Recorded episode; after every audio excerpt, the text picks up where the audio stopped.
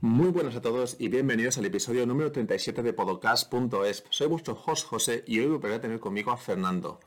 Como invitado para el episodio de hoy contamos con Felipe Basas, uno de los podólogos más influyentes en la ciencia láser en España. A lo largo de más de 7 años de experiencia en el uso de diferentes equipos láser y de una minuciosa labor de investigación en publicaciones científicas, es un referente y pionero en fotobiomodulación en podología. Recientemente acaba de lanzar uno de los proyectos más interesantes en formación en podología, una academia de, láser terapia, donde todos los podólogos y podólogas de este país podrán aprender a manejar un equipo láser con fundamento científico. Hoy nos hará una introducción a la terapia láser y compartirá su experiencia con nosotros. Como siempre, gracias por estar ahí y no olvidéis que queremos conocer vuestras impresiones del episodio. Podéis compartirlas a través de Instagram, Facebook o la plataforma que hayáis escogido para escuchar o visualizar el podcast. Vamos con el episodio.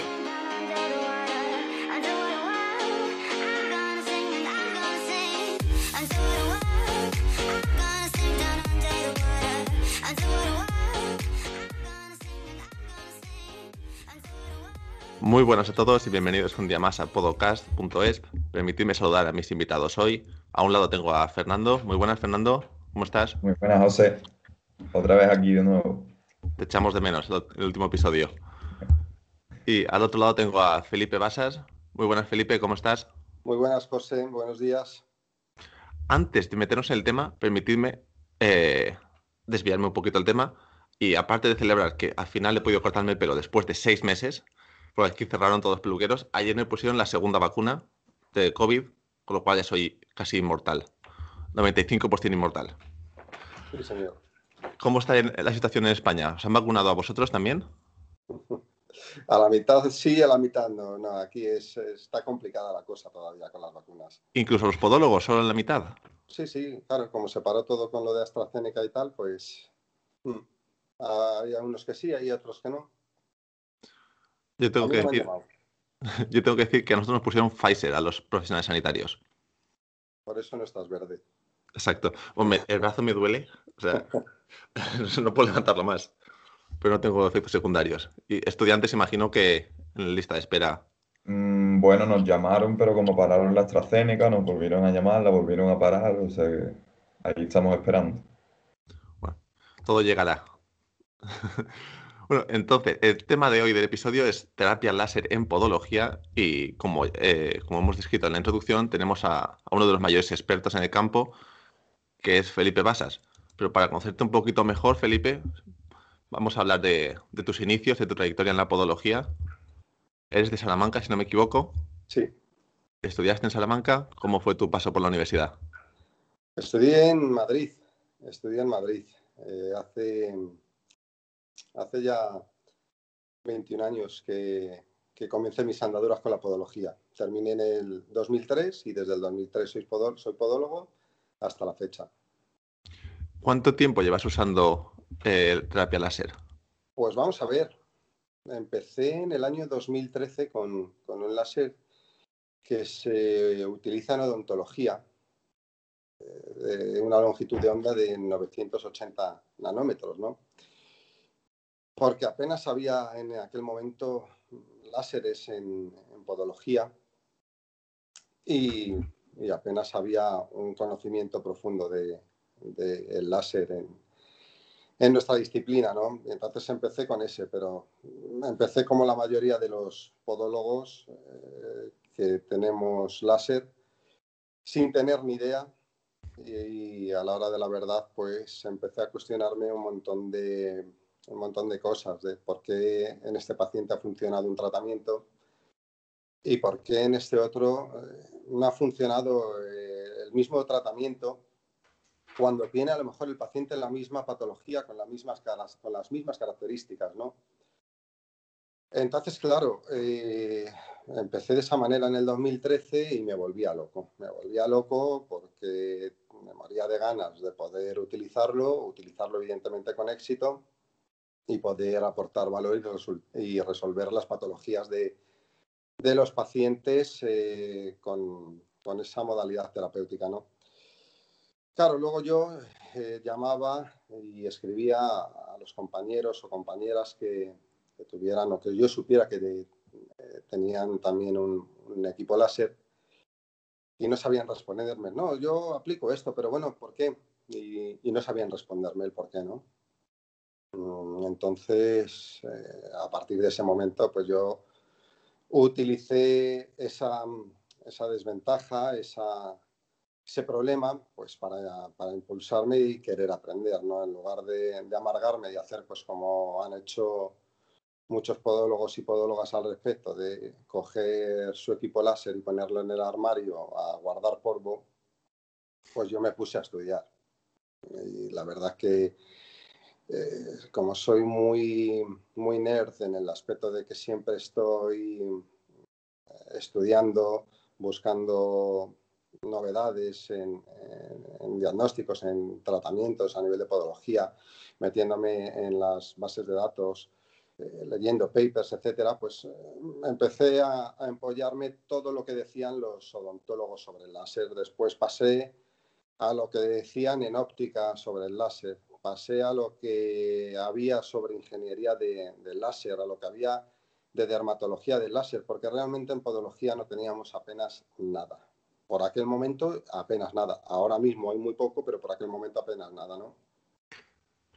Entonces, bueno, empecé a aprender de todas esas disciplinas y empecé a, estar en contacto con gente influyente de, eh, en esta materia y a, formarme pues a través de, organizaciones y asociaciones pues eh, que están en el extranjero y así hasta, hasta hoy, ¿no? Eh, que he ido adquiriendo pues el conocimiento necesario y poderlo aplicar en mi práctica clínica habitual con la capacidad de poder de poder discernir entre lo que he hecho bien y lo que he hecho mal cuando a lo mejor tengo un fracaso terapéutico, ¿no?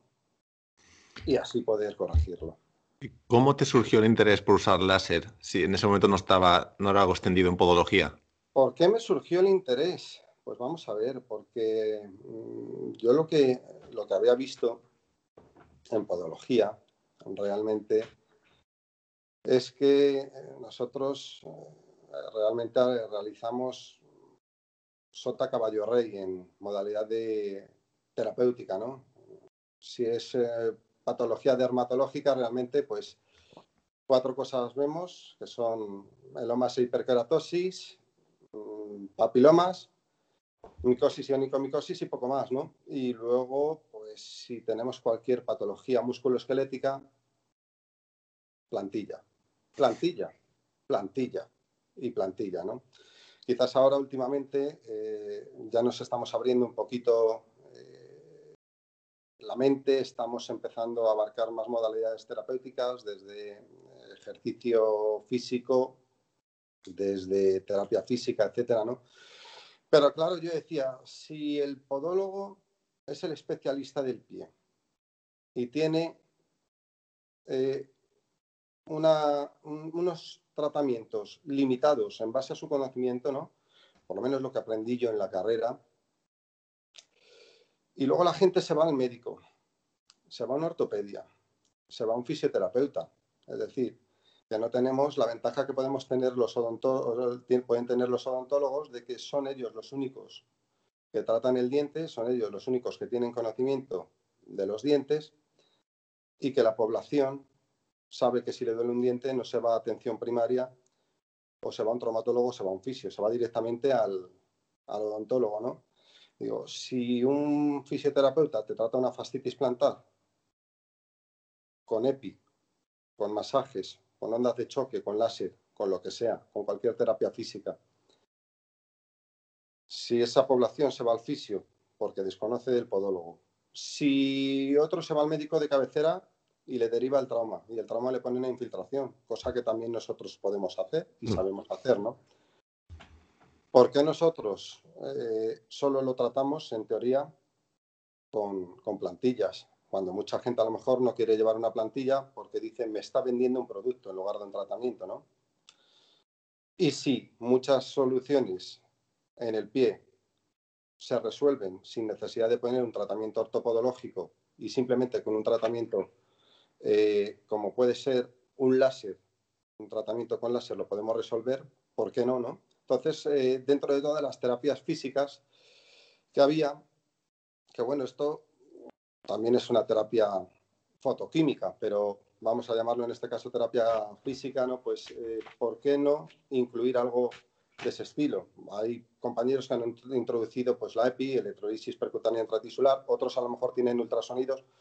Yo me decanté por el láser principalmente porque con un láser puedo tratar patología musculoesquelética, con un láser puedo tratar onicomicosis y con un láser puedo tratar papilomas e IPKs, con lo cual mato tres pájaros de un tiro. Por eso me decidí por, por, el, por el láser. ¿no? Y creo que si eh, los podólogos y podólogas de toda España abarcamos eh, más modalidades terapéuticas más que únicamente la ortopodológica, pues creo que, que, podremos ganar en ese aspecto también cuota de mercado, ¿no? A la hora de la verdad, ¿no? Y no estar en una guerra constante a ver quién se lleva al paciente, ¿no? Aportamos más valor y, y a nivel empresarial, pues nos quedamos nosotros con el paciente y no se lo queda la competencia. No hablo entre competencia entre podólogos, sino competencia entre, disciplinas. podólogos y otros profesionales mm. que no son los especialistas del pie, que pueden tener mucho conocimiento del pie, pero no son los especialistas. Exacto. Eh, si solo hacemos plantillas, al final estás corrigiendo un factor del paciente, pero estás simplemente mejorando los síntomas, pero la lesión o la disfunción sigue estando ahí. Necesitamos algo más para completar el tratamiento, es lo que tú mencionas. Si solo haces plantillas, tienes una acción en el paciente limitada. No vas a poder completar muchos tratamientos. Efectivamente, efectivamente. Podrá irte muy bien para controlar a lo mejor una, causa. Si controlas una causa, deja de haber a lo mejor un factor inflamatorio. Si deja de haber un factor inflamatorio, el mecanismo que produce el dolor secundario a dicha inflamación también se va a resolver. Pero a lo mejor, pues eh, podemos acelerar, por ejemplo, con, con la fotobiomodulación con láser eh, esa, esa, inflamación, esa recuperación a nivel tisular. Podemos acelerar o potenciar también eh, un tendón o una parte muscular, una musculatura con determinados ejercicios físicos. Entonces, bueno, eh, pienso que muchas veces se necesitan de, diferentes tratamientos unidos a la vez que, produzcan un efecto sinérgico. Y en otras ocasiones, pues con un tratamiento único es más que suficiente, ¿no? Exacto. Y una pregunta que te he hecho antes de empezar a grabar es, ¿cuánta gente actualmente en España, cuántos compañeros podólogos están usando terapia láser? Pues según mis estimaciones, eh, creo que estamos en torno a 500, 600 podólogos de los de los casi 8.000 que somos actualmente en, en, España. Y te respondo ya a la segunda pregunta que me hiciste, que por qué tan pocos, ¿no? Y, bueno, pues normalmente pues pasa como, como sucedió pues con otro tipo de aparatología que, hemos utilizado en, podología pues desde la revolución tecnológica, ¿no? Pues eh, al principio por, por ese desconocimiento y parte en cierta medida por la inseguridad de decir es algo nuevo, no conozco, no domino esta estrategia terapéutica y no me voy a meter en, en un aparato mínimo vale 10.000 pavos, ¿no? A la hora de la verdad. Entonces, eh, quizás por eso somos tan, tan pocos. Y, pasa lo mismo, o empezó a pasar lo mismo con la ecografía, ¿no? Nos introducía porque también en, en, podología no teníamos apenas conocimientos de ecografía, hasta que ahora tenemos grandes profesionales con un conocimiento profundo en la materia que están aportando mucho valor a través de sus formaciones y que están ayudando a la gente que se interesa en, aprender eh, sobre ecografía y a meter un ecógrafo en sus clínicas, pues eh, por eso ahora mismo muchas clínicas, muchos podólogos y podólogas están introduciendo un ecógrafo en su clínica y cada vez hay más, ¿no? Hmm. Pienso que con el láser sucederá igual. Ahora somos pocos, pero en un futuro, y no muy lejano, yo estimo en cinco años así, probablemente mm, el 90, 80-90% de las clínicas de podología tengan un, equipo láser en, en, su, en su consulta. ¿Crees que ha sido un factor clave que no existía formación específica para podólogos? Imagino que es lo mismo que ha pasado con todas las terapias físicas. Hasta que había un entrenamiento sencillo o directo para podólogos, pues mucha gente no, no daba el paso porque requería mucho más trabajo y vas mucho más perdido en cómo empezar a usarlo. Como en cualquier modalidad terapéutica y en cualquier inversión si quieres invertir tienes que tener conocimiento. Si quieres eh, poder tratar tienes que tener conocimiento, ¿no? Entonces, eh, si algo te produce inseguridad porque tienes desconocimiento y a mayores te cuesta dinero porque tienes que invertir en él, pues te echa para atrás, ¿no? Dices, a mí me ha ido bien siempre hacer una plantilla y seguiré haciendo una plantilla, ¿no? O como mucho aprenderé cuando se pueden realizar excéntricos y estiramientos, que en eso no tengo que invertir nada, más que un poquito de tiempo y, unas horas de formación, ¿no? Hmm. Pero cuando ya te toca gastarte eh, un dinero, pues por lo menos que te sea útil. Entonces, ¿qué es lo que sucede? Que lo que le ha sucedido a, a muchos compañeros y compañeras que han dejado el láser en el armario guardando polvo, desquiciados porque no, no tienen conocimiento de la materia, a pesar de que eh, los fabricantes o los que comercializan los equipos láser tienen en su plantilla a podólogos que, eh, que ofrecen, o sea, que ayudan con, una formación ¿no? al respecto. Pero lo que yo me di cuenta es de que era una formación que es muy válida, que aporta mucho valor, pero que, que no es completa, ¿no? Que no es completa, digo, me di cuenta por todo lo que he aprendido. Hmm. Y que, insisto, esa labor que hacen por lo menos es de gran ayuda y te sirve para abrir un poquito la mente, aprender y tal, pero que se necesita todavía de una formación mucho más, eh, más completa en ese aspecto. Y, era lo que me di cuenta yo, era lo que me di cuenta yo. Y eso es lo que está a punto de cambiar. Vas a lanzar una formación específica en terapia láser. Pues eh, la, verdad que, la verdad que sí, me ha animado porque me lo han pedido un montón de compañeros. Yo estoy en, en un grupo de casi 250 personas que utilizamos el láser, ¿no? Y me lo han pedido un montón de compañeros. Me lo han pedido, mm, me preguntan mucho, mucho todos los días por WhatsApp, me llaman, me escribe gente, ¿no?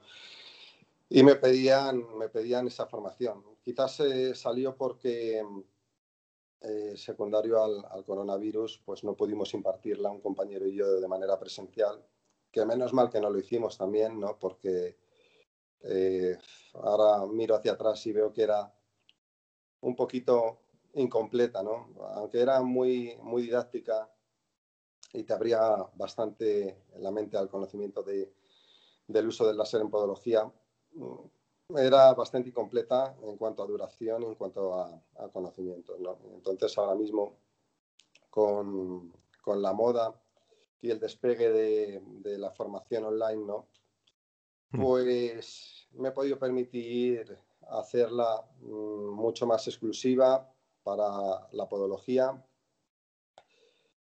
Me he podido eh, permitir dedicarle el tiempo necesario para poder para poder hacerla con todo, todo, absolutamente todo lo que hay actualmente en, esta materia y, posiblemente podría decir que es eh, lo más completo a nivel mundial para, para el mundo de la podología, ¿no?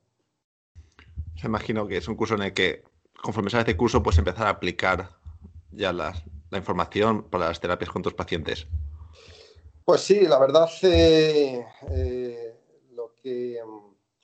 lo que incluye sobre todo pues es el fundamento científico al respecto y luego también pues la aplicación clínica, ¿no?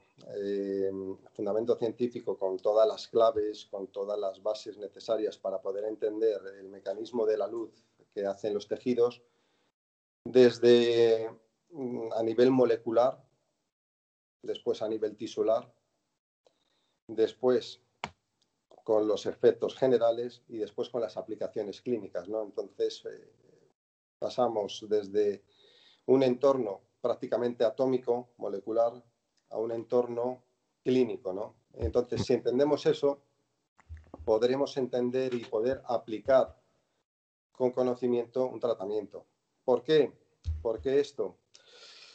Pues porque hoy en día los equipos eh, láser te vienen con unos parámetros preconfigurados que son parámetros que en cierta medida unos están muy bien afinados y otros pueden dejar mucho que desear. Pero eso, ¿cómo lo sabe el que no tiene conocimiento, no tiene ni idea, no? Dice, anda, mira, aquí pone edema, voy a aplicar esto porque como veo que aquí hay un poco de inflamación, ¿no? Ah, mira, este tiene artrosis, parámetro para artrosis, pues voy a aplicarlo porque creo que como en la radiografía he visto que tiene artrosis, ¿no? Vale, pero ¿por qué? ¿No? ¿Por qué mm. esto? ¿Por qué lo aplicas y tal? ¿Qué es lo que sucede? Vosotros, como podólogos o cualquier compañero como podólogo, cogéis una plantilla estándar para tratar una fascitis o intentáis hacer un, un tratamiento personalizado, ¿no? Porque fascitis, que es una de las patologías más habituales mm. dentro de las talargias y dentro de las patologías que vemos en consulta, habrá de mil tipos, según el tipo de paciente, si tiene sobrepeso o no tiene sobrepeso. El sobrepeso es un factor de riesgo evidenciado en las fascitis plantares, ¿no? Si es un paciente sedentario o no, si es un paciente que es corredor o no, si es una fascitis aguda, no es una fascitis crónica, si es una fascitis recurrente o no, si ha recibido tratamientos anteriores o no, no. Entonces, en base a todos esos criterios y en base a la anatomía y a la mecánica de dicho pie, pues tú, por ejemplo, realizas un tratamiento ortopodológico en el que consideras que ese paciente necesita, por ponerte un ejemplo, un medial heel skype de 3 grados y otro lo necesita de 6, ¿no?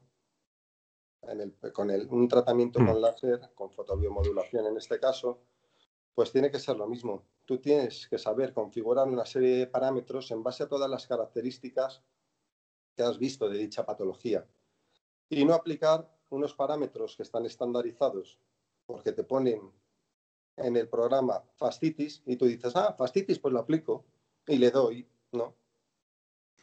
Sí, sí, tal tienes que saberlo, tienes que saber el por qué. ¿Qué es lo bueno? Que si tú sabes el por qué y sabes configurar los parámetros en base a ello, posiblemente haya una tasa de éxito mayor. Posiblemente haya una tasa de éxito mayor en ese, en ese aspecto.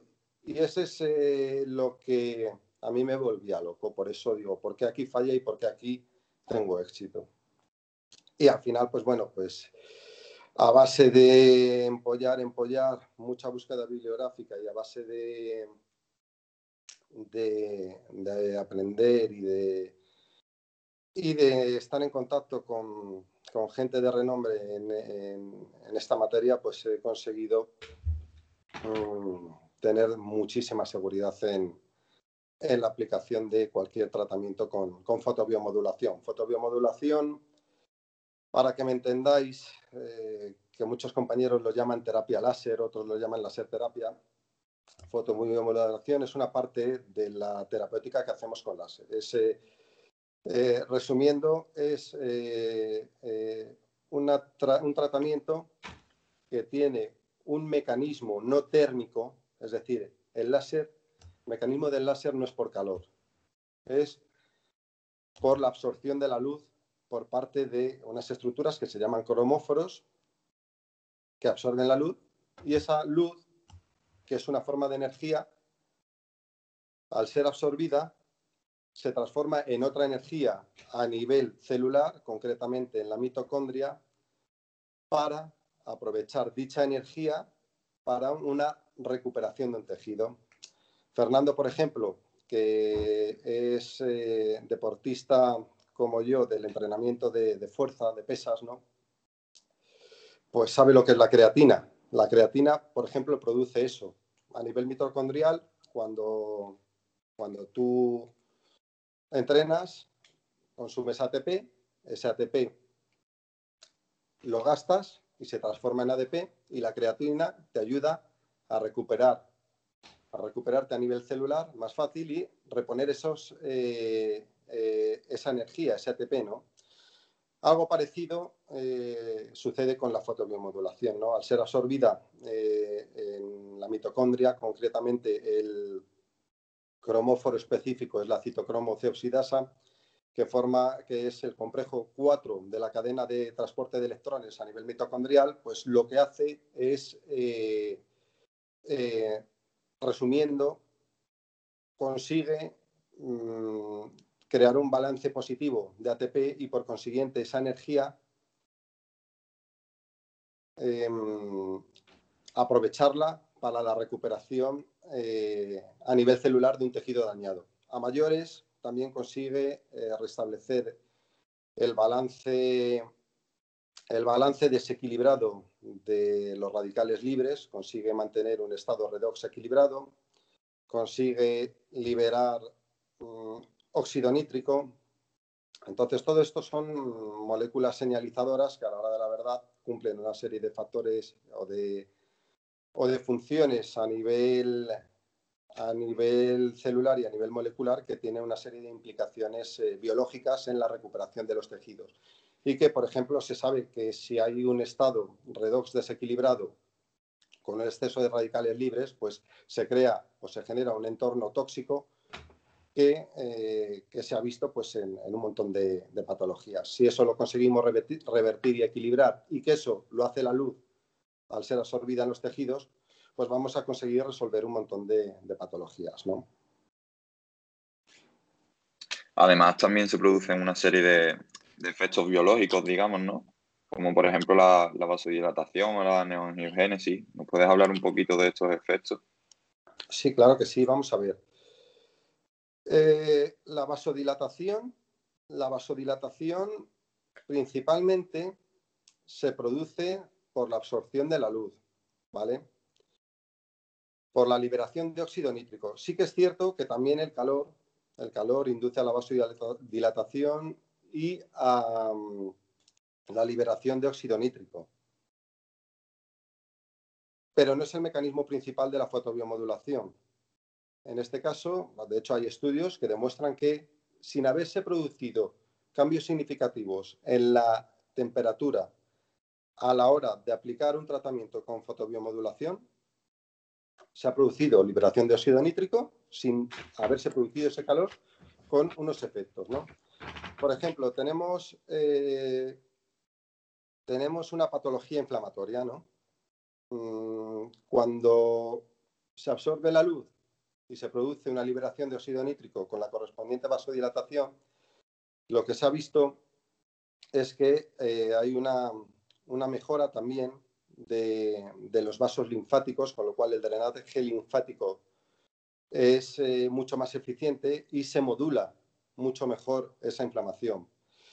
Y luego también se ha visto eh, que se produce una angiogénesis. Esa angiogénesis es necesaria, por ejemplo, en la curación de úlceras y heridas, con lo cual acelera el proceso de curación y de cicatrización de dichas úlceras y heridas. De hecho, yo tengo casos súper guapos, súper chulos eh, eh, de, cierre de, úlceras con, el tratamiento con, con láser. Y claro, sabemos que si hay una neoangiogénesis, va a haber un mayor riego, va a llegar más, van a llegar más nutrientes a, esas heridas y van a favorecer, van a mejorar el entorno para que haya una correcta cicatrización. ¿no? Aparte de eso, también eh, la angiogénesis parece ser que es un factor importante a la hora de, de recuperar una lesión nerviosa. Y si con la fotobiomodulación conseguimos que se produzca esa angiogénesis, la recuperación de una lesión nerviosa en el estadio en el que se encuentre, ya sea neuropraxia, neuromexis o sonomexis, va a ser mucho, mucho más sencilla. ¿no? Por eso, uno de los efectos más estudiados es ese, el, de la, el efecto de la fotomiomodulación a nivel tisular en eh, la creación de vasos sanguíneos. Perfecto. Pues si te parece, para poner a la gente un poquito en situación, eh, para que se produzca este efecto a nivel tisular es importante manejar las dosis. ¿Cómo nos planteamos o qué nos tenemos que plantear para calcular estas dosis? Bueno, vamos a ver, lo voy a explicar de dos maneras, porque antes para poder saber lo que es la dosis, habría que entender otra serie de parámetros y cómo es la interacción entre el tejido y el láser y entre el láser y el tejido, ¿no? Pero nos vamos a poner en contexto. Nosotros en la carrera hemos estudiado farmacología, ¿no? la farmacología, pues eh, estudiamos pues, lo que son los medicamentos, de los más utilizados que hoy, hay hoy en día a nivel eh, mundial están los antiinflamatorios no esteroideos, ¿no? Y sabemos que para que un, un AINE, un ibuprofeno, por ejemplo, tenga un efecto, se necesita de una dosis mínima y que esté administrada cada X horas, por ejemplo, ¿no? Entonces sabemos que si a lo mejor una pauta habitual es en torno a 400, 600 miligramos de ibuprofeno administrados cada 8 horas, eso, es, eso produce una dosis, esa, esa dosis produce un efecto que es efectivo, ¿no? Si aplicamos o si tomamos 50 miligramos de ibuprofeno, lo mismo no nos hace cosquillas. Y si tomamos mm, dos gramos de ibuprofeno, a lo mismo empezamos a vomitar sangre, porque nos irrita la mucosa gástrica, ¿no? Entonces, esto se basa en un principio, el principio de, de hormesis, ¿no? Que a lo mejor, o sea, que dice que dosis bajas no producen efecto, dosis moderadas tienen un efecto biológico, el efecto deseado, y a lo mejor dosis altas producen un efecto inhibitorio contraproducente. ¿no? En el caso de la fotobiomodulación, tenemos que saber que es dosis dependiente también y que eh, al ser dosis dependiente tenemos unas dosis que están establecidas normalmente, eh, dosis de bioestimulación de en torno a 4 a 10 julios por centímetro cuadrado. Dosis inferiores apenas tienen efecto y dosis superiores tienen un efecto inhibitorio o analgésico. Si que lo que queremos es producir analgesia y actuar directamente sobre las fibras nerviosas, pues a lo mejor tenemos que superar esa dosis, ¿no? Pero no solo es dosis dependiente, también mm, hay estudios científicos, sobre todo en in vitro y también en animales, que han demostrado que la irradiancia, que son, que es la potencia por superficie, la potencia administrada por centímetro cuadrado, pues también cumple un papel importante. Y también el cómo administres tu salud, si la administras de manera rápida o de manera lenta, ¿no? Entonces, ya sabiendo que podemos decir que la dosis es como cualquier dosis de un medicamento, mm, tenemos, que también, tenemos también que saber qué conceptos tenemos que tener en cuenta a la hora, a la hora de, determinar esa dosis. ¿no? Eh, una cosa es la dosis en superficie, otra cosa, otra cosa es la dosis en la profundidad terapéutica. La dosis en superficie es la energía, esos julios por centímetro cuadrado que hay en la piel, que es el primer tejido con el que, el que, con el que entra en contacto la luz láser, y otra cosa es en profundidad. Si tenemos a lo mejor una fascia plantar, por poner un ejemplo, pues a un centímetro y medio de profundidad, o, a dos centímetros de profundidad a nivel de su origen en el calcáneo, tenemos que hacer llegar la luz a esa profundidad, ¿no? Y sabemos que la luz, en cuanto entra en contacto con un tejido, lo primero que hace es reflectarse. Eso lo podemos ver cuando cogemos unas gafas de sol, hace sol, lo enfocamos, lo hacemos coincidir con la luz del sol y de repente vemos el rayo reflejado láser en la pared. Lo primero que hace la luz es reflectarse. Y se sabe que la reflexión de la luz a nivel de la piel está en torno a 4, del 4 al 7%, con lo cual ya estamos perdiendo un 4, de un 4 a un 7% de energía en la luz. Una vez que atraviesa esa piel, la luz mm, lo que tiene que hacer es llegar al tejido, pero tiene que esquivar una serie de obstáculos, ¿no? ¿Por qué? Porque dicho tejido tiene una serie de propiedades ópticas que se dice que lo que va a hacer es o reflejarla, la luz, o absorberla, es decir, estructuras más superficiales captan esa luz, con lo cual queda más luz, menos luz por llegar al tejido, o se dispersa, es decir, se va a otro sitio que no es al tejido que queremos incidir, ¿no? Con lo cual, si nosotros estamos aplicando una dosis a nivel superficial de 10 julios por centímetro cuadrado, ¿qué dosis es la que queda al final en dicho tejido? Si estamos aplicando una potencia de 10 vatios a nivel superficial, ¿qué dosis, o sea, qué potencia llega en profundidad a dicho, a dicho tejido? ¿no? Eso es importante saberlo, porque tú a lo mejor crees que estás aplicando todos los parámetros adecuados y no lo estás haciendo bien porque no está llegando apenas luz. O a lo mejor está llegando demasiada luz y lejos de crear un efecto bioestimulador, estás produciendo un efecto inhibitorio y dices, ostras, qué rápido se le ha ido el dolor al paciente. Sí, se le ha ido rápido el dolor al paciente, como cuando pones una anestesia. Que se vaya el efecto de la anestesia, le vuelve a doler. Que se vaya el efecto de la fotobiomodulación a nivel de la conducción nerviosa,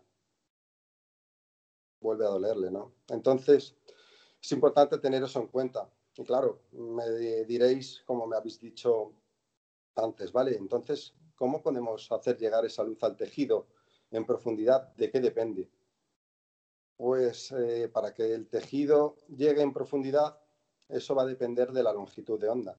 Y la longitud de onda, pues no es más ni menos que eh, esa parte, mm, vamos a ver, para que lo entendáis,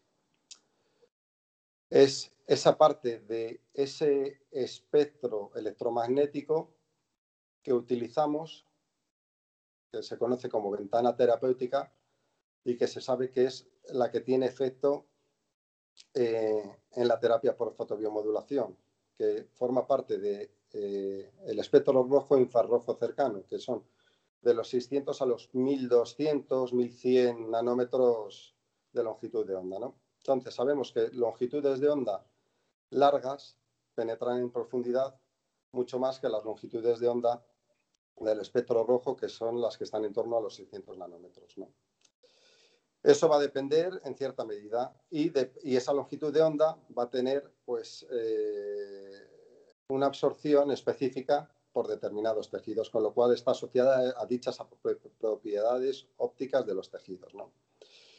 Con lo cual, eh, ya teniendo en cuenta todo eso, una longitud de onda específica, cómo interactúa el tejido al ser irradiado con la luz láser, la profundidad a la que queremos llegar, porque conocemos anatómicamente dónde se encuentra dicha estructura, y la potencia a la que queremos aplicar la luz y el tiempo en el que queremos suministrar dicha luz, entonces podremos determinar esa dosis y evidentemente el cómo lo vamos a, administrar. ¿no?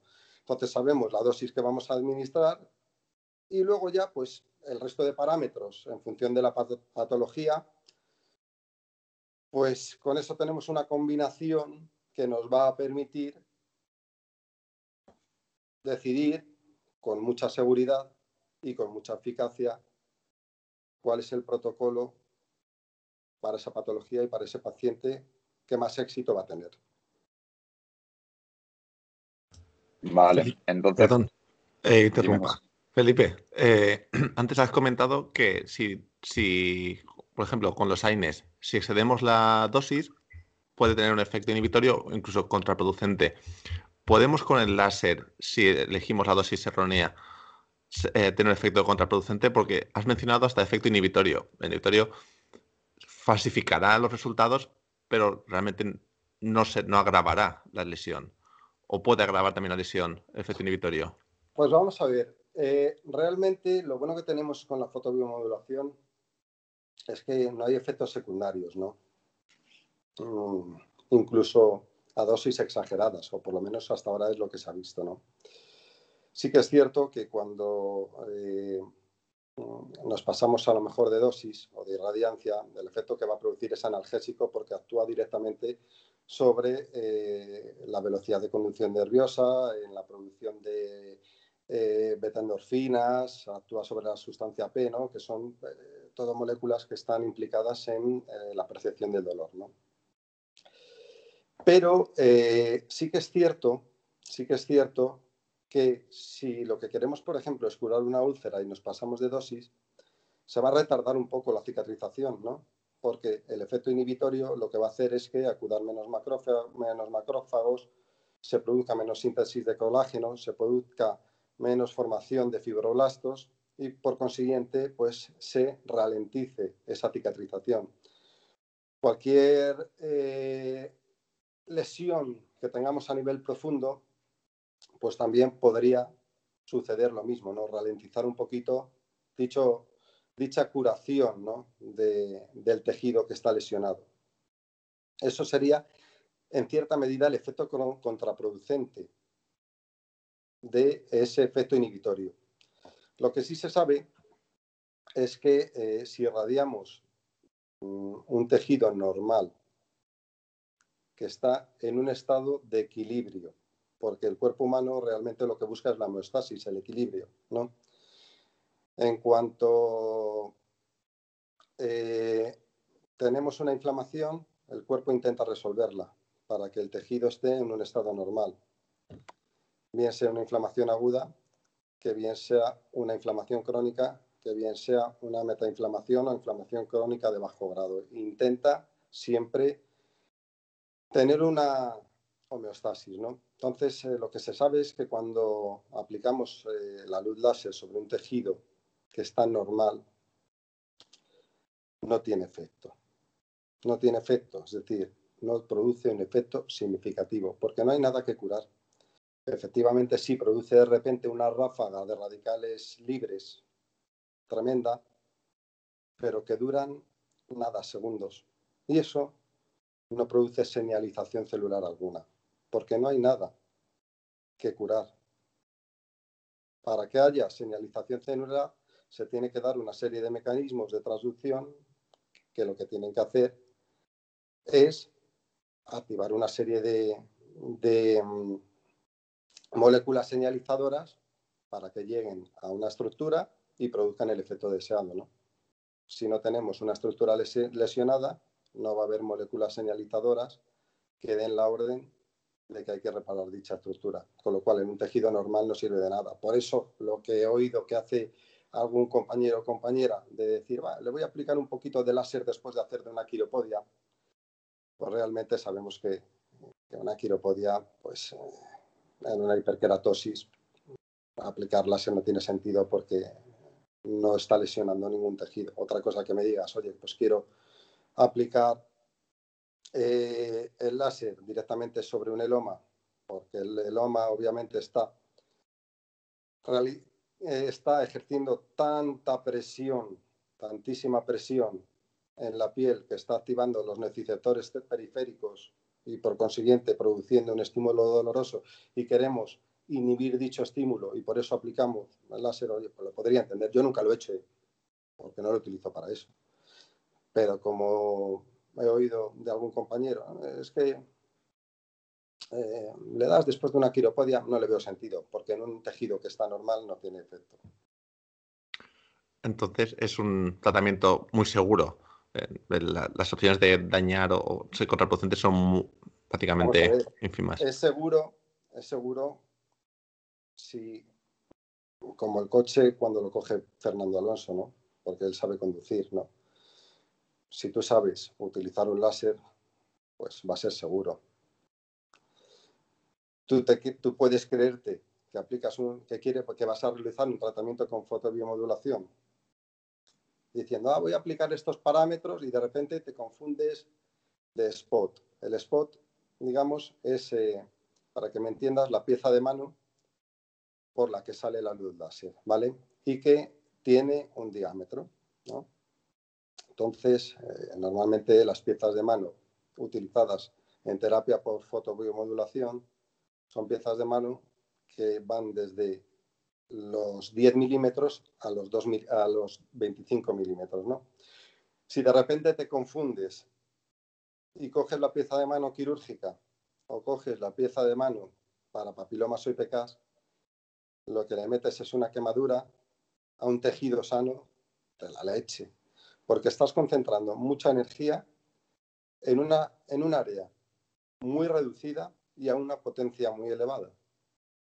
Por consiguiente, ahí ya no estarías tratándolo con fotobiomodulación. Ahí lo que estarías haciendo directamente es una coagulación, ¿no? Estás coagulando. Principalmente digo coagulando porque es lo que producen los láseres que utilizamos en podología. Hay otros láseres que lo que producen es ablación o, o fotoablación, ¿no? En este caso, los láseres que utilizamos en podología lo que producen es coagulación. Y eso viene a colación de lo que he hablado antes con Fernando eh, al respecto del el tratamiento de los papilomas ¿no? con, con láser. Entonces, si sabemos utilizar, a la pregunta que me has hecho, si sabemos utilizar eh, sabemos lo que es la fotobiomodulación, sabemos cómo hay que aplicarla, cómo son los parámetros, las piezas de mano, los spots que vamos a utilizar. Ahí no vamos a tener efectos secundarios. Lo máximo que vamos a tener es que no se produzca efecto, que era lo que me pasaba a mí inicialmente. ¿Por qué no he tenido éxito aquí? Claro, porque no había elegido bien dichos parámetros. Y punto, y ya está. Entonces, no va a tener efecto, no. Es que no va a tener efecto y el paciente te va a venir al mes y medio, oye, que es que a mí esto no se me resuelve. Ni siquiera tengo un 10% de mejoría, ¿no? Estás vale. macho. Pues por hacer... pregunta, pregunta. Por hacer un poquito de resumen y, que, y aclarar un poquito las ideas mentales, porque son muchas ideas ahora mismo. O sea, tendríamos que tener en cuenta desde un principio las características del tejido en el que queremos aplicar la fotobiomodulación, la profundidad a la que se encuentra dicho tejido y luego a partir de, eso calcular la dosis individualizada del paciente según el caso y según sus características. Te corto, Fernando. Sí, córtame, córtame, claro. Antes de la dosis, elegir la longitud de onda porque sabes, si sabes el tejido al que te vas a dirigir, si sabes a la profundidad que está, eliges la longitud de onda, que es la que va a determinar esas propiedades ópticas del tejido, y luego ya determinas la dosis. Vale. Y para calcular las dosis, o sea, podemos jugar con distintos parámetros que has comentado antes, como la potencia, el tiempo, etcétera. ¿Nos puedes comentar? Obligatorio. ¿Nos puedes hacer un resumen de qué parámetros podemos manejar y cómo los planificamos. Y también, y ya te lo pregunto todo, eh, ¿influye de alguna manera, que seguro que sí, que el paciente sea endo, ecto, mesomorfo y el color de piel del paciente? Es que, macho, esto, esto da para horas, eh, da para Mira, Así cortito, porque si no podemos... Porque, hay mucha matemática también detrás de, detrás de, de la configuración de los parámetros, ¿vale?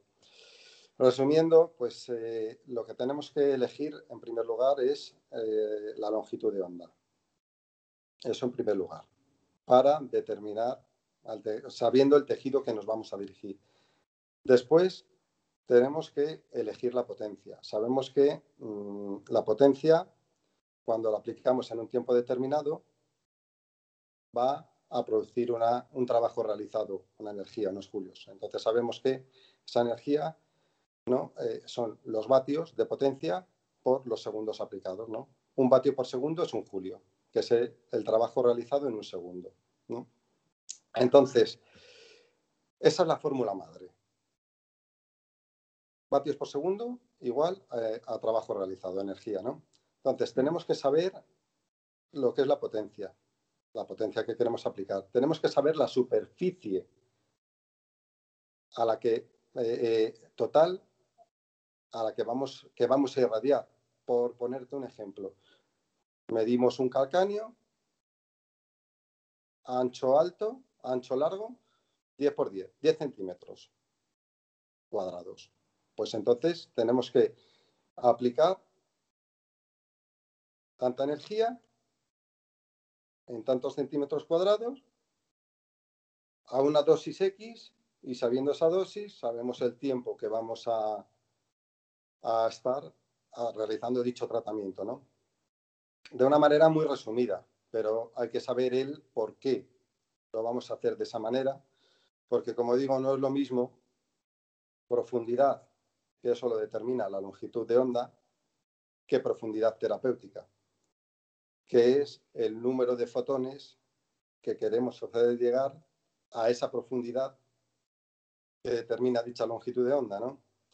Y luego tenemos que saber también cómo lo vamos a aplicar, si de una manera rápida, de una manera más lenta, si el proceso ante el que nos encontramos es agudo o crónico, con lo cual son muchos factores los que hay que tener en cuenta, pero todo eso necesitas conocerlo, necesitas saber el porqué para poder aplicarlo.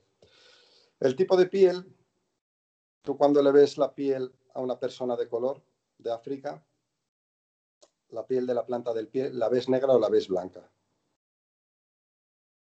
¿Cómo la ves? Más, más blanca que el resto de la, piel. La ves como la tuya, ¿no? La ves como la tuya, ¿no? Porque no le da el sol. En la planta, sinceramente, en la planta del pie da exactamente igual el color de piel. Ahora, se ha hecho un esguince, si se ha hecho un esguince de tobillo y quieres aplicar en el dorso del pie, ahí sí que lo vas a tener en cuenta, el color de piel. ¿Por qué? Porque se sabe que la melanina es uno de esos cromóforos que absorben luz. Principalmente el espectro de absorción de la melanina eh, es superior en longitudes de onda corta. Nosotros trabajamos en podología con láseres que, que están desde el rojo al infrarrojo cercano, es decir, de los 600 nanómetros a los 1064 en este caso nanómetros de longitud de onda, y se sabe que cuanto más se acerca a los 600 va a haber una mayor absorción por parte de la menalina y cuanto más se aleja, menor absorción. Por consiguiente, si vamos a utilizar una longitud de onda del espectro rojo de 600 nanómetros, sabemos que va a haber mucha mayor absorción por parte de la menanina y esa absorción va a producir un estado de excitación atómico que genera calor. Con lo cual, hay que tenerlo en cuenta porque a veces pues, lo que produce es una sensación de calor exagerada en el paciente, sobre todo en pieles oscuras. Y aparte de eso, si encima sabemos que te absorbe luz y queremos llegar en profundidad, te está quitando energía, con lo cual llega menos luz en profundidad, con lo cual es algo que habría que tener en cuenta en ese aspecto.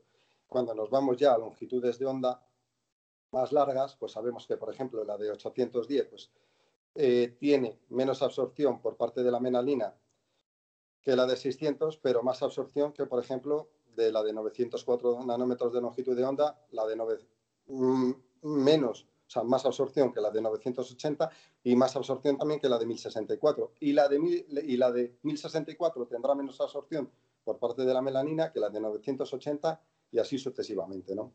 Entonces, influye. Para mí no es un dato relevante personalmente, el tipo de color de piel. Simplemente juego con la potencia, cuando veo que tiene más calor, pues me tocará disminuir la potencia y punto. Así es. Y el tema de endomorfo, mesomorfo y estomorfo, que lo he, lo he leído también. Es que eso a lo mejor realmente podría influirte si tú eres un fisioterapeuta que quieres aplicar de repente en en un tratamiento con fotobiomodulación en, en, la espalda o en, una musculatura abdominal y tienes un nombre que es como Michelin. No. Vale, vale. La grasa, los lípidos, en primer lugar, ocupan un espacio, con lo cual van a hacer que la profundidad eh, eh, terapéutica esté mucho más lejos. Y en segundo lugar, también se sabe que los lípidos tienen unas propiedades ópticas por las que va a haber una absorción y una reflexión. Va a haber mucha menos absorción, pero los lípidos también producen una mayor reflexión, con lo cual sabemos que si un tejido absorbe mucho, te quita luz. Si un tejido te refleja mucho la luz, también te quita luz, con lo cual cuánta luz llegaría al tejido. En este caso, en el pie, para mí es indiferente. Para mí es indiferente, porque, por ejemplo, el almohadillado graso plantar. No creo no lo sé, ¿eh? a lo mejor hay algún estudio al respecto, pero no creo que haya mucha diferencia entre un endomorfo, mesomorfo, etomorfo a nivel de un almohadillado plantar del talón, por ejemplo. Además que si manejas ecógrafo en consulta, esa distancia la puedes calcular. Correcto. De manera precisa. Correcto, correcto. Y de hecho, y de hecho hay un montón de estudios que, te dicen pues dónde se encuentra la placa plantar, a qué distancia, eh, a qué distancia promedio, una fascia plantar, por ejemplo, un cuadrado plantar, ¿no? Estructura a nivel profundo, por supuesto. Perfecto. Pues yo creo que está muy bien el resumen que hemos hecho de parámetros en patología musculoesquelética, digamos, porque es, imposible que en tan poco tiempo profundicemos mucho más. Y ya que hemos tocado el tema del color, si quieres pasamos al láser en papilomas, onicomicosis y úlceras. Y te comento lo del color porque he visto también que en, en, numerosas ocasiones se pintan los papilomas con un lápiz de ojos, de estos del maquillaje, se pintan de negro. Eh, ¿Nos puedes explicar esto por qué? Y así te doy introducción a explicar el láser en, papilomas, onicomicosis, etcétera. Perfecto. Aquí intentaré ser más breve porque veo que, ya se nos va el tiempo y me tengo que ir a currar. Mira, eh, pues viene, viene, pues digamos, a colación de, lo que hemos hablado ahora del color de la piel, ¿no? Eh, por la absorción. un, el color negro absorbe más la luz, ¿no? Entonces, eh, eh, en un papiloma eh, lo que queremos es concentrar un montón de energía en una localización muy específica para chamuscarlo, para que tú me entiendas, ¿vale? Entonces eso, el pintarlo, lo que te va a hacer es que haya una mayor absorción, en este caso de, de dicho tejido, ¿no? Por eso lo pintan. Eh, lo importante, esto ya es diferente a la fotobiomodulación. La fotobiomodulación lo que está produciendo es un efecto fotoquímico a nivel de los tejidos para producir un efecto terapéutico. En este caso, eh, cuando queremos tratar un papiloma, el efecto es fototérmico. Lo que queremos es que a través del calor producido de manera selectiva en el papiloma destruya las células que están infectadas y los vasos sanguíneos que tienen dichas células, los capilares. Sabemos que un papiloma está muy vascularizado, ¿no? Entonces lo que vamos a buscar es una eh, quemadura, para que me entiendas, que chamuscarlo, una coagulación en, esa zona, ¿no?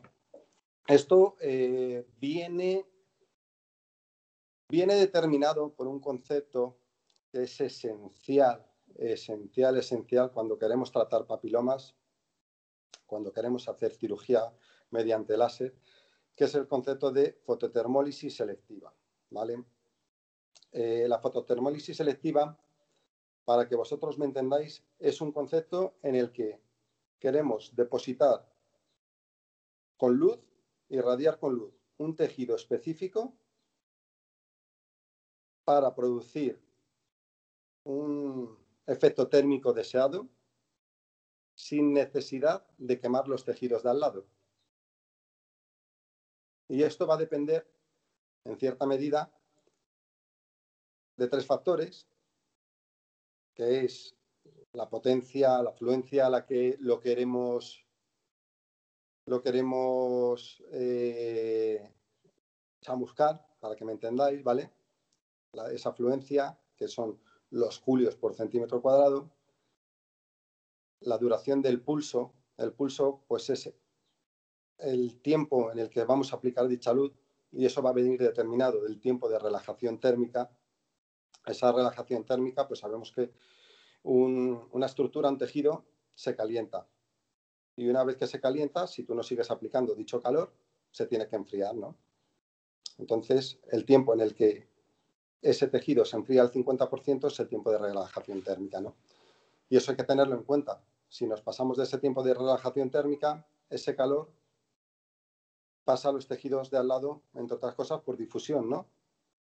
Si yo aplico calor en un sitio, ese tejido va a estar continuamente caliente, por difusión, los tejidos de al lado se calientan. Pero si ese calor es excesivo, vamos a producir una quemadura térmica, ¿no? Entonces, para que no haya quemadura térmica y podamos aplicar de manera selectiva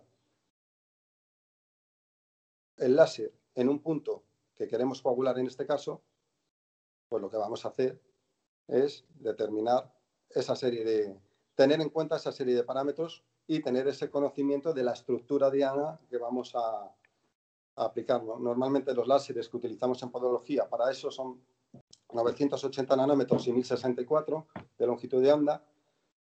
Son los, eh, el 1064 es el más estudiado y producen eso, pues producen una coagulación. El láser de 1064 se utiliza sobre todo para coagulación, ¿no? porque mm, tiene mucha eh, afinidad para, para coagular en este caso, eh, tiene muchas ventajas para coagular, ¿no? Eh, si lo queremos utilizar para cirugía, no produciría cortes muy precisos y muy perfectos, ¿no? Para eso se utilizan otro tipo de láseres, pero este, en este caso se utiliza mucho para eso. Y es el que utilizamos.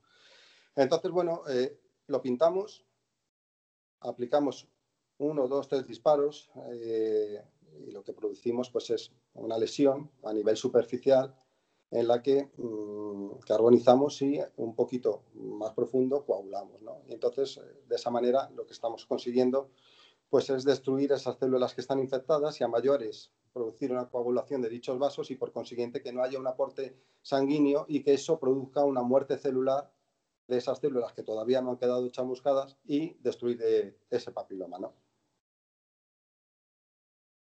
Es de una manera muy rápida. La fototermolisis selectiva, la fototermolisis selectiva abarca mucho más, ¿no? Hay un principio láser que dice si lo que queremos es eh, coagular, el corte va a ser más impreciso. En, cirugía con láser me refiero, el corte va a ser más impreciso.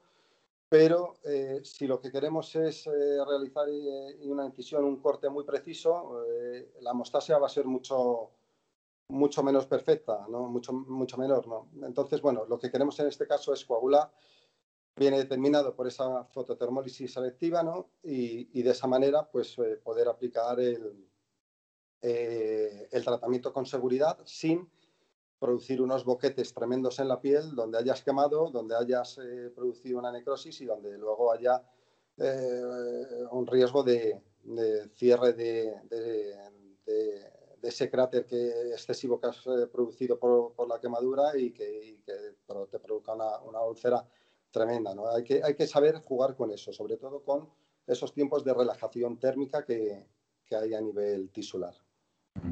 ¿Y los disparos de cuánto tiempo suelen ser? ¿De milisegundos o un segundo? Eh, es que son milisegundos, vienen determinados por, lo que acabo de decir, ¿no? por la tasa de enfriamiento de, dicho tejido. ¿no? Normalmente eh, los disparos que se están manejando y por lo menos los que, eh, los que más se han utilizado en los estudios científicos, hay un montón de bibliografía al respecto, suelen oscilar entre, entre 20 y 35 milisegundos. Perfecto. Y ya para terminar, así un breve resumen del uso de, del láser en onicomicosis. Uf, es, que esto también da para, para horas. bueno, una breve introducción para y lo que quieran saber. En onicomicosis, pues sí, tendría, vamos a ver, en onicomicosis, pues es, algo parecido. Lo que buscamos es eh, a través de, del calor y la absorción de dicha luz en, en los tejidos, producir pues eh, un efecto térmico específico en el que, en el que consigamos destruir eh, dicha infección por, por los hongos, ¿no? Vamos a ver. Eh, también va a, ir, va a venir, va a venir mm, determinado, va a venir determinado por ese crecimiento de, la uña, ¿no? No es un tratamiento que, sea corto. Es un tratamiento que deberemos atender a dos factores, que es la tasa de curación evidenciada a través de cultivo y la tasa de curación a nivel visual, ¿no? A, mí me gusta siempre hacer un cultivo previo, primero porque me dice si hay o no infección por hongos, segundo porque me dice el tipo de hongo que hay, ¿no? Y después lo que tengo que aplicar pues son los parámetros adecuados eh, con un protocolo adecuado durante los meses posteriores para poder tratarlo. ¿no? Lo que vamos a buscar, pues es lo que digo, es procurar destruir esos hongos que están eh, colonizando la uña de una manera térmica.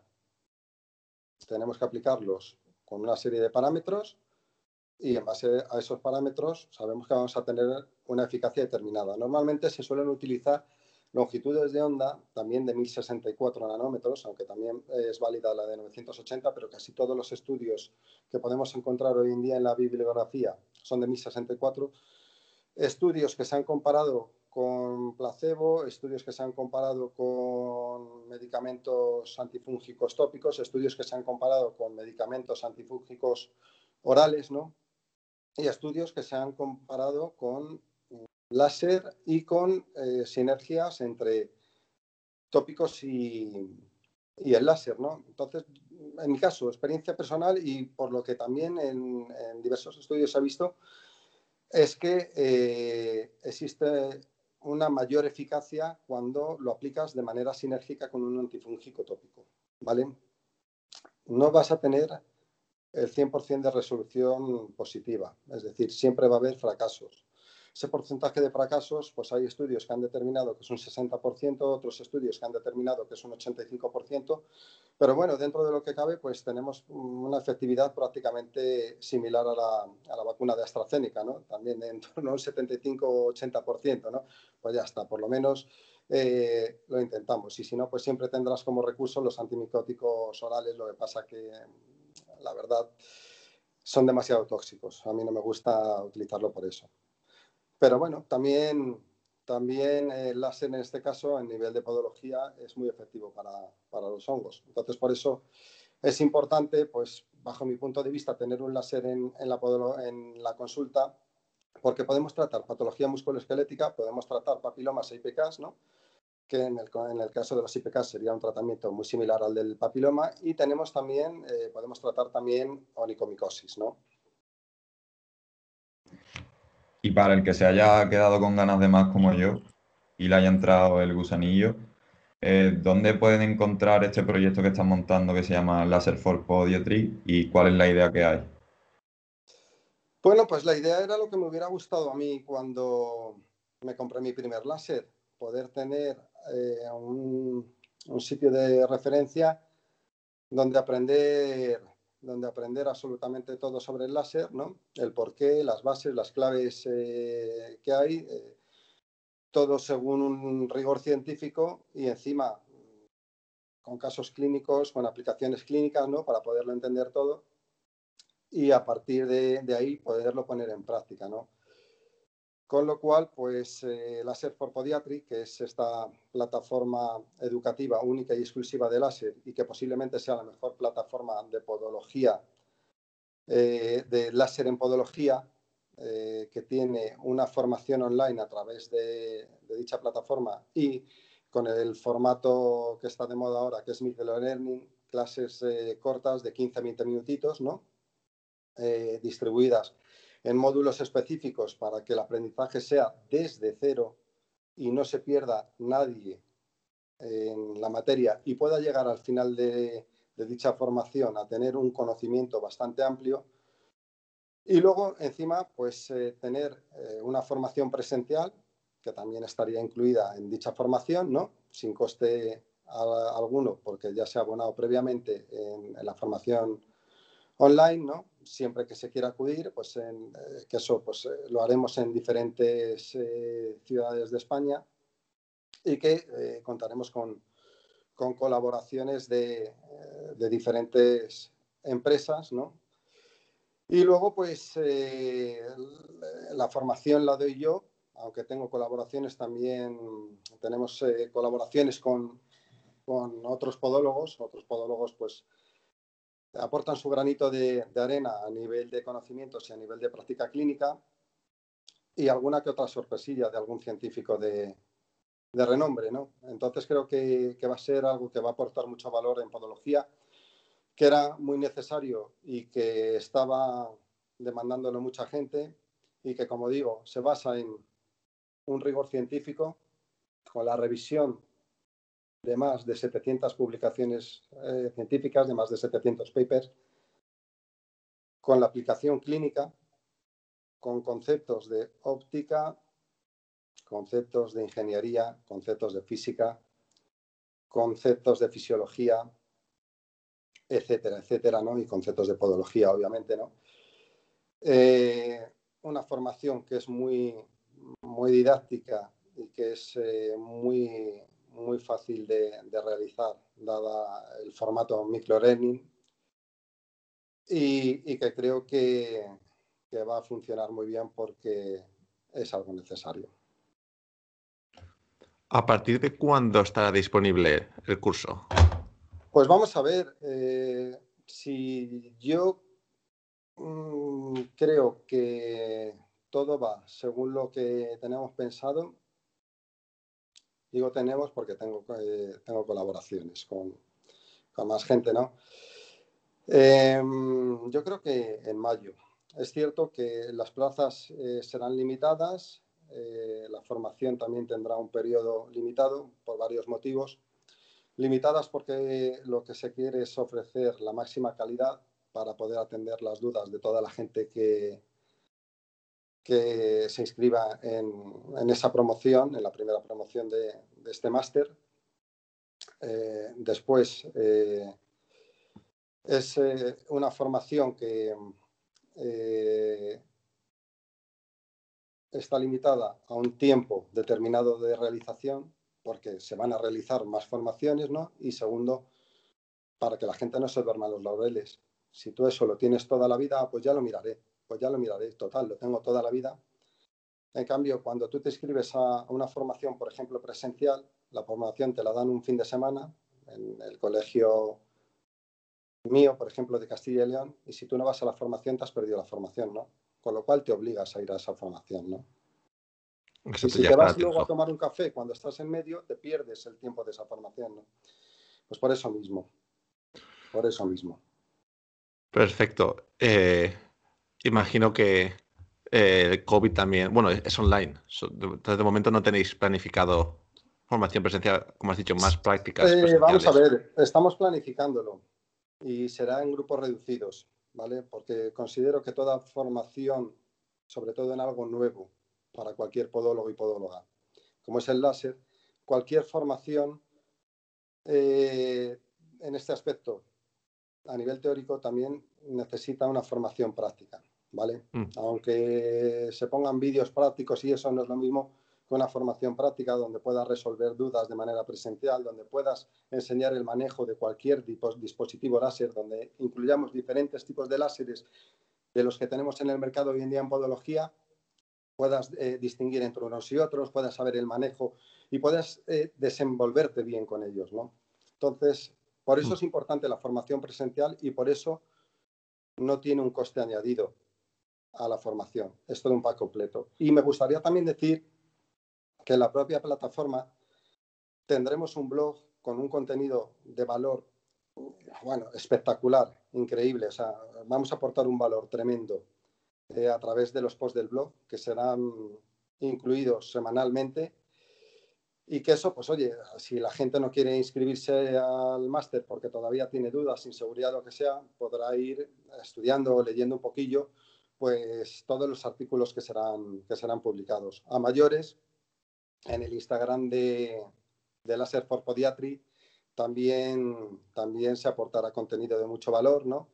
A través de, a través de los posts y de, y de las histories. Eso, pues, Fernando, que es un poco influencer, es mi asesor personal en ese aspecto, me echa, me echa un cable y estará, estará colaborando, colaborando mucho. En este aspecto forma parte también del proyecto en, lo que son las redes, ¿no?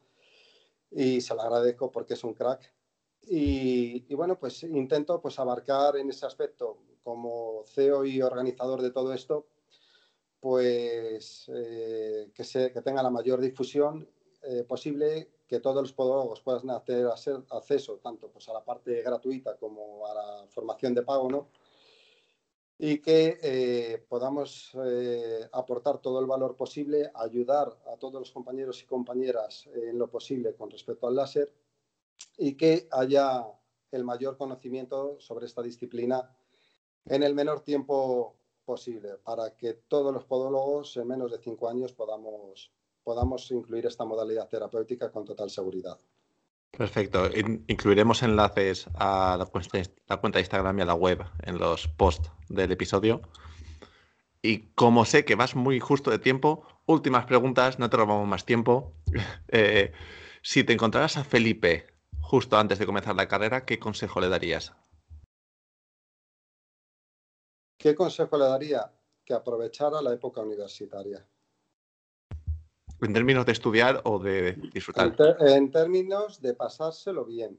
Todavía me arrepiento de un, de un, sábado que no salí de fiesta porque estaba reventado porque llevaba saliendo de fiesta toda la semana. Yo he estudiado, mira, yo he estudiado mucho más después de la carrera que durante la carrera. La carrera es un inicio para, para tener los conocimientos necesarios para poderte desenvolver en un futuro en, en la práctica clínica, ¿no? Pero pienso que como cualquier disciplina se requiere una formación continuada, ¿no? Y va avanzando todo y gracias a la tecnología va todavía avanzando mucho más rápido, ¿no? Entonces, pues en la carrera encárgate de, aprender, de ir a clase y de, tener los conocimientos básicos, pero sobre todo encárgate de, disfrutar, ¿no? Porque los 18 a 22 años no los vas a tener nunca más y porque hay que divertirse, divertirse con sensatez, por, supuesto, y con cabeza, pero sobre todo que, se aproveche al máximo en términos de, disfrutar, con responsabilidad y aprendiendo también en la universidad. ¿eh? A, lo que nos ha cogido el, es yo he sido muy fiestero, tío. Y, aunque lo siga siendo ahora, un poquito más selectivo, ¿no? Pero, pero es que a mí la fiesta me gusta mucho. A los que nos ha cogido el coronavirus vamos a hacer unos podólogos de puta madre. Ya ves, ya ves. Eh. Yo, yo me tiro de los pelos si tengo tu edad, Fernando. Y Felipe, si te encontraras a, a, ti mismo justo después de acabar la carrera, ¿cuál sería tu consejo para, para esta persona? Mm, justo después de acabar la carrera. ¿Cuándo vas a empezar tu carrera profesional? Cuando voy a empezar la carrera profesional, que no tengan miedo, pero que se sigan formando, ¿no? Que al principio vas a estar muy verde, que no tengan miedo eh, cuando fracasan, porque mm, realmente, eh, igual que en la vida, o ganas o aprendes, y punto, nunca pierdes. Es así. Si pierdes es porque porque no te conoces a ti mismo y porque te dejas te, abandonas, ¿no? Realmente todo es un aprendizaje, todo te va a hacer, todo te va a hacer crecer eh, y te va a hacer crecer a nivel de podología como a nivel empresarial. Que no tienes pacientes, ya los tendrás. No rebajes los precios, date date a valer. Eso de decir, pues yo voy a intentar cobrar menos porque porque así, clientes, porque así, gano clientes, es una chorrada. Cuando cobras menos y encima tus tratamientos no funcionan, los pacientes dicen, claro, como es malo, por eso tiene que cobrar poco para intentar ganar algo. ¿no? Date a valer, tú cobra, cobra, porque en todas las disciplinas cobran y todo lo que aporta valor vale dinero. Y todo lo que es gratis no se valora. Y todo lo que es barato no se valora. Entonces, que no tengan miedo, que no tengan miedo a cobrar, que no tengan miedo a fracasar, porque eso les va a hacer aprender. ¿no? Eso le diría al Felipe de entonces. Eh, que no tengan miedo a, ser felices con, su trabajo, porque va a haber momentos difíciles también, ¿no? Cuando fracasas en un tratamiento, cuando tienes una complicación, cuando te encuentras a pacientes difíciles. Y que todo es un aprendizaje, así que que no tengan miedo y que disfruten.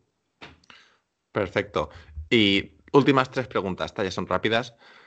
Eh, ¿Qué libro nos recomendarías a nuestra audiencia? ¿Puede ser de podología o puede ser de cualquier tema? hay muchos, es que me he leído muchos. Pero realmente, ¿qué libro te recomendaría? El de simplemente por el afecto y el cariño y por lo didáctico que es, el de podología quirúrgica, que es de Oscar Izquierdo. Digo por el afecto y el cariño porque yo cuando conocí a Oscar, pues eh, justo acababa de terminar prácticamente la carrera. Oscar es una eminencia en el mundo de la podología, en el mundo de la podología quirúrgica más todavía, ¿no? Eh, tiene su clínica en Aranjuez y es eh, un podólogo de los que más prestigio tienen a nivel de cirugía del pie, ¿no? Y Oscar me ayudó mucho. Me dio siempre muy buenos consejos. Y yo le conocí gracias al, al libro, ¿no? Y le tengo mucho, mucho cariño porque me leí su libro y justo después, precisamente en Sevilla, en el Congreso del 2006, le conocí y hicimos muy buenas amigas. Entonces os recomiendo leer ese. Es un muy, muy, muy buen libro, la verdad. ¿Y a quién recomendarías para, para venir al podcast? Ten cuidado porque has recomendado a una persona y ahora recomiendas a otra puede quedar un poco mal. No es broma. ¿A quién recomendarías para venir en el futuro? Ahí en el podcast, ¿a Hmm. quién recomendaría? Joder. mm, Pues mira, te podría recomendar a varias personas. Te recomendaría a Ricardo Becerro por, por su trayectoria, porque eh, es el único podólogo español que es podiatra también en Estados Unidos y tiene una visión diferente en ese aspecto de, de la podología, ¿no? Te recomendaría, por supuesto, a Oscar, a Oscar Izquierdo. Y yo creo que te recomendaría a esas, a esas dos personas, sí. Perfecto. Mm. Oscar entra nuevo en la lista, si la memoria me falla. Ricardo ha sido mencionado alguna vez. Pero a la lista también les llegará un mensaje. Mm. Y última pregunta. La tortilla de patata, ¿con cebolla o sin cebolla? Pues la tortilla de patata con cebolla, poquito hecha y con una buena caña. la caña es lo importante. Joder, sí, en verano Bueno, si no, más. no tiene sentido. En, eh, en verano más todavía. Si es ahora, si es por la mañana, con un cafetito, te diría. Bueno, depende de la hora. A partir de las 10 ya a partir de las 10, bueno, claro, que vosotros os levantáis ahí a las 6, es verdad. Claro, claro. Guay. Pues, Felipe, muchísimas gracias por compartir con nosotros este ratito. Gracias Eh, a ti, José, y a ti, Fernando. Episodio súper interesante. Incluiremos enlaces a, a las redes de Laser for Podiatry y esperamos el feedback de la gente. Muchas gracias a los dos. Os dejo continuar con vuestro día. Muchas gracias, José. Hasta Chao. luego. Hasta luego, Fernando.